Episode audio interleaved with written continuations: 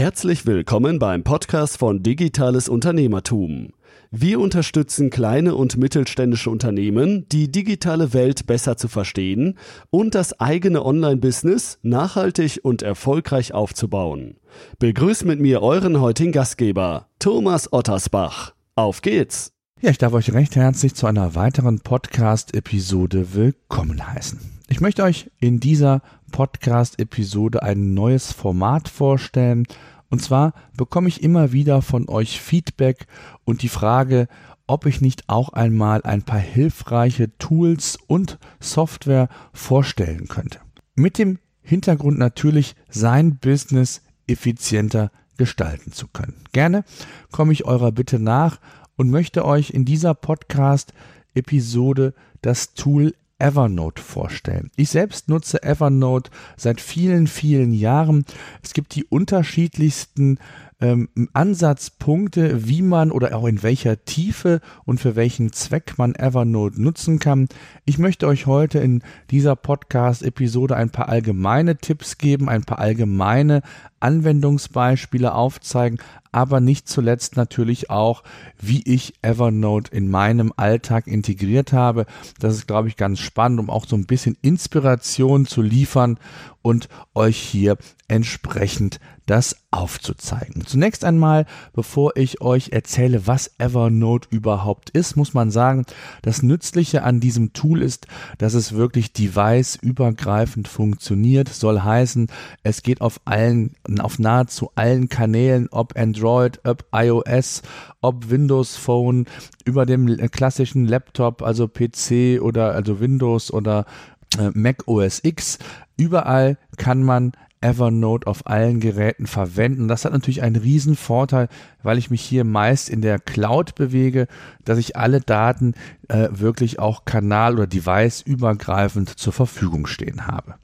Das vielleicht mal zu dem Punkt, was ist Evernote? Evernote für diejenigen, die das Pro Programm nicht kennen, das sollten, glaube ich, die wenigsten sein. Aber es ist ja dennoch immer ganz spannend mal zu hören, wie man Evernote oder wie unterschiedlich Evernote eingesetzt werden kann. Evernote ist für mich ein ja, digitales Notizbuch oder ich sage immer so schön, mein digitales Gehirn. Denn ich kann in Evernote wirklich alles abspeichern, was ich im Web finde, kann mir Notizen machen und ähm, habe auch über entsprechende Plugins die Möglichkeit, sehr effizient und schnell auch Informationen direkt aus dem Browser heraus in Evernote zu importieren. Da komme ich aber später nochmal zu. Evernote ist ja nicht nur digitales Notizbuch, sondern man kann auch in Evernote ähm, archivieren, Bilder, Videos, PDFs, Dokumente jeglicher Art. Das Tolle und Mächtige an Evernote, das muss man wirklich sagen, das ist das, was hervorsticht und warum das eben so gut funktioniert, ist die Suche, mit, die, mit der man auch in Dokumenten suchen kann. Das heißt, ihr könnt auch in PDF-Dateien nach Inhalten suchen, nach Word-Dokumenten. Selbst in Bildern hat man die Möglichkeit, hier entsprechend ähm, zu suchen. Und das ist natürlich ein ganz, ganz großer Vorteil, äh, um einfach auch schnell an Informationen zu kommen.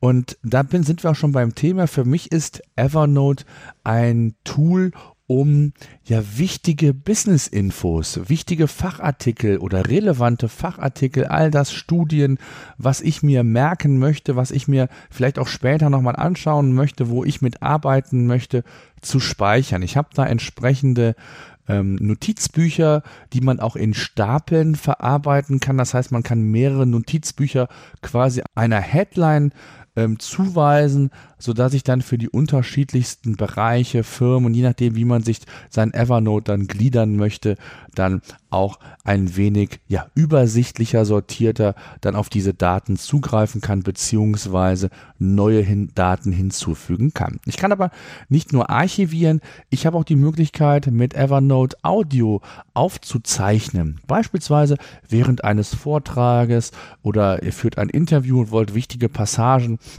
einfach aufzeichnen. Auch das geht äh, und hat man hier entsprechend die Möglichkeit. Einige äh, Kollegen, die ich kenne, nutzen Evernote auch für das Thema Projektmanagement, also mit Teams an einem Projekt zu arbeiten. Ähm, ebenso besteht auch die Möglichkeit, die Aufgabenverwaltung entsprechend dort zu organisieren. Ich persönlich ähm, finde es nicht so ganz passend und ähm, ist so, ja, mir fehlt da so ein bisschen ähm, der Komfort, die Komfortzone, wie das andere reine Projektmanagement-Tools haben. Aber für, für das kleine Projekt, für das schnelle Projekt, wenn man da nicht zu komplexe Tools einsetzen möchte, kann man dies natürlich auch entsprechend nutzen. Und ähm, ich habe es schon gesagt, man kann seine Aufgabenverwaltung damit organisieren. Das heißt, To-Do-Listen sind kann, können angelegt werden. Ich persönlich nutze es nicht dafür. Ich habe ja mal einen ausführlichen Podcast hier ähm, zum Thema GTD gemacht, also zu der Getting Things Done Methode. Dort nutze ich also eine App namens Things. Es gibt auch andere wie Wunderlist. Und ähm, wer Interesse hat, äh, hört einfach mal in den Podcast rein ähm, und da seht ihr, warum ich beispielsweise ähm, ja die To-Do-List äh, in Evernote nicht nutze, obwohl man auch da entsprechende Fälligkeitsdaten eingeben kann. Man kann sich erinnern lassen. Es hat sich also einiges da in dem Bereich noch getan, aber für mich war das einfach ähm, ja aus diversen Gründen nie ein Thema, Evernote als To-Do-Liste zu nehmen. Mitarbeiter von mir oder Azubi, ein Azubi von mir, der nutzt Evernote als To-Do-Liste für sich. Ähm, also wie gesagt, es gibt da die unterschiedlichsten ähm, Vorlieben und Herangehensweisen. Das sollte jeder selbst für sich so entscheiden, ähm, wie man Evernote am besten einsetzt. Und Evernote ist für mich nicht nur digitales Gehirn, sondern auch die Möglichkeit, produktiver zu arbeiten. Und das finde ich ein ganz, ganz wichtiges Thema. Ähm, ich habe es ja bereits gesagt, ähm, dass man äh, Informationen, ganze Webseiten, Ausschnitte von Webseiten direkt vom Browser aus in Evernote importieren kann. Mit einem Klick einfach angeben, in welches Notizbuch äh, die Informationen abgespeichert werden sollen und dann werden die entsprechend synchronisiert. Dazu gibt es den sogenannten Web Clipper. Das ist ein Plugin für euren Browser, gibt's für Chrome, Safari und da könnt ihr dann entsprechend, wenn euch ein Inhalt, eine Grafik oder sonst irgendetwas auf einer Webseite gefällt, einfach draufklicken und dann habt ihr verschiedenste Optionen, wie ihr quasi den Inhalt äh, abspeichern wollt in Evernote und wo. Also beispielsweise, ob ich die ganze Seite haben will, also nicht nur den Screen-Ausschnitt, ob ich das mit Formatierung, also mit Layout haben möchte oder ohne.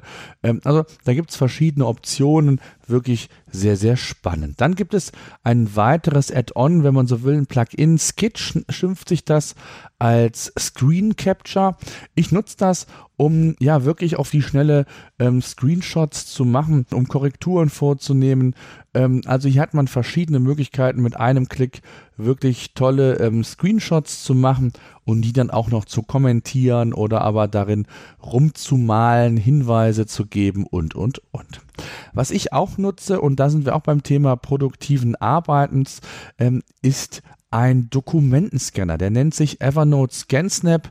Gibt es auch nicht von Evernote. Ich habe die Evernote Edition. Gibt es auch einen ganz klassischen, den man da auch ganz easy und einfach an Evernote anbinden kann. Ähm, ein wirklich tolles Gerät, muss man einfach sagen. Und der große Vorteil ist einfach die Anbindung an Evernote das Programm äh, oder der Scanner in Kombination mit dem Programm erkennt dann auch, um welche Art von Dokumenten es handelt. Beispielsweise, ob es eine Quittung ist, ob es eine Visitenkarte ist. Also, wenn man von Messen kommt, hat man immer einen ganzen Stapel Visitenkarten dabei. Und ich finde es immer total nervend oder früher oldschool, die äh, Visitenkartenschatullen zu verwenden, äh, das einzusortieren. Da schaut man einmal rein und nie wieder. Und deswegen finde ich es immer ganz spannend. Ich mache es dann immer so, dass ich die Visitenkarte digitalisiere. Da ist auch eine Texterkennung dabei, die mir dann das Ganze dann dann auch noch ähm, textlich hinterlegt. Ich kann das hinterher abspeichern, beziehungsweise kann dann auch per Mausklick entsprechend auch direkt die Daten verarbeiten. Das finde ich eine ganz, ganz super Geschichte. Genauso unterscheidet dann der Scanner auch ja nicht nur was Quittungen angeht, Dokumente, sondern auch Fotos können eingescannt werden. Das ist eine ganz, ganz feine Sache. Und gleichzeitig ist es auch so, dass auch Mails importiert werden können. Das heißt, ihr könnt E-Mails direkt in Evernote importieren. Dazu habt ihr eine eigene E-Mail, ähm, gibt es bei vielen anderen CRM-Systemen auch, die man einfach in BCC reinpackt und die E-Mail wird dann automatisch an Evernote ähm, ja, kopiert und weitergeleitet. Ähm, ihr habt die Möglichkeit, über ein Ad-Zeichen dann auch die Namen, den Namen des Notizbuches anzugeben, sodass also auch dann die E-Mail direkt einem Notizbuch zugeordnet werden kann.